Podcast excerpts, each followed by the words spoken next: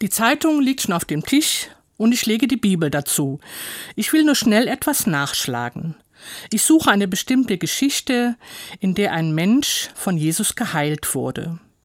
Während ich blättere, lese ich in andere Texte hinein, in denen erzählt wird, dass Jesus viele Menschen geheilt hat.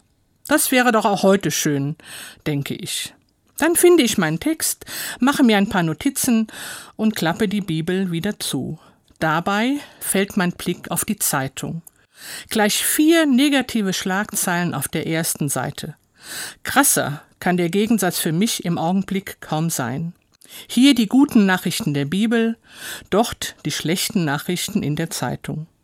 Natürlich weiß ich, dass die Welt heute und eigentlich schon immer im Dauerkrisenmodus ist. Die vielen gigantischen Probleme und unzähligen Katastrophen. Doch diesmal ist kein Jesus da, der hilft. Wäre ja auch zu schön.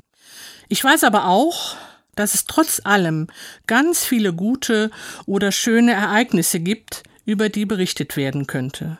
Es wäre schön, wenn die Arbeit vieler Eltern mit ihren Kindern erwähnt würde, anstatt über den Mangel im Bildungsbereich zu schreiben.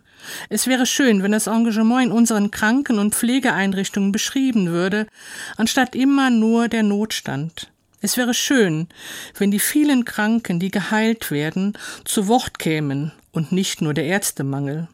Um solch gute Nachrichten zu lesen, muss ich wohl weiter die Bibel zur Hand nehmen.